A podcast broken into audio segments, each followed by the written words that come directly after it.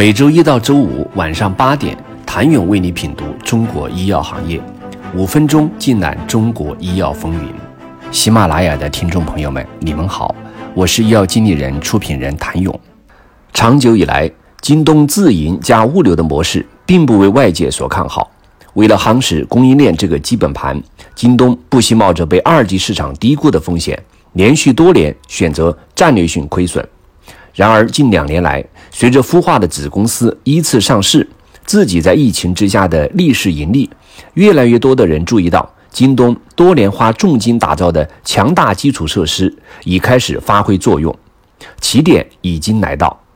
连以苛刻著称的华尔街也肯定了京东供应链对其业绩的贡献。根据京东集团的二零二零年年报，目前京东物流运营了超过九百个仓库。包含云仓库面积在内，仓库总面积约两千一百万平方米，在二零二零年服务了超过十九万的企业客户，已经形成了一体化的供应链解决方案。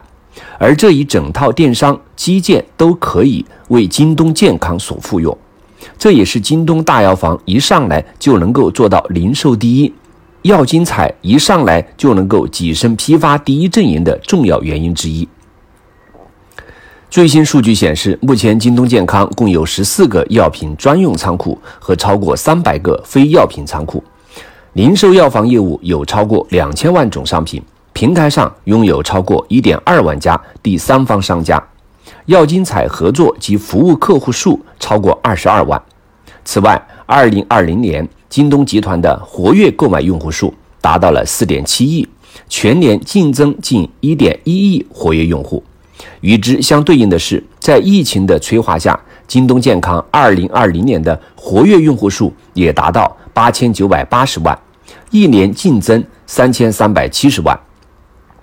而京东健康集团 CEO 辛立军认为，京东健康相对京东集团的用户渗透率不断提升，仅这一渠道就还有大量用户可以挖掘，未来京东健康的用户还有很大的增长潜力。除了物流，京东常年在自营上深耕，也增加了京东健康在上游的话语权。目前，包括诺法提尼、西尼莫德、维万新等全球多家跨国药企的新特药都选择了在京东大药房在线首发。而随着京东大药房的崛起，京东健康应付账款周转天数也逐渐在升高。另一方面，依靠京东自身的专业仓储管理体系和大数据技术，京东健康的存货周转天数又在持续下降，如今已从2017年的61天降到37天，一升一降间，京东健康的现金流获得强大的支撑。最新数据显示，2020年公司的经营活动所得现金净额一项，已从2019年的4.09亿元。增长到二零二零年的近三十七亿元，也是基于这条供应链，京东健康横向打通了从药到医的通路，向服务延伸，提供在线问诊、处方、慢病管理等全流程的服务；纵向又延伸至县域一级的市场，将资源投入到基层的医疗机构。多年的积累，使得京东健康在下沉市场的争夺中显得毫不费力。供应链带来的想象力是无穷的，未来京东可能就是一个最大的药品零售服务综合体。现在有自己的药房，未来还可能有自己的品牌、自己的药厂、自己贴牌加工的产品。现在做在线医疗，未来可能还会做私域化、做会员服务、做线下的 VIP 中心，服务他的慢病用户。几乎整个医药行业想做的事情，他们都是有能力去做。想了解京东健康与医药电商十年缠绕史，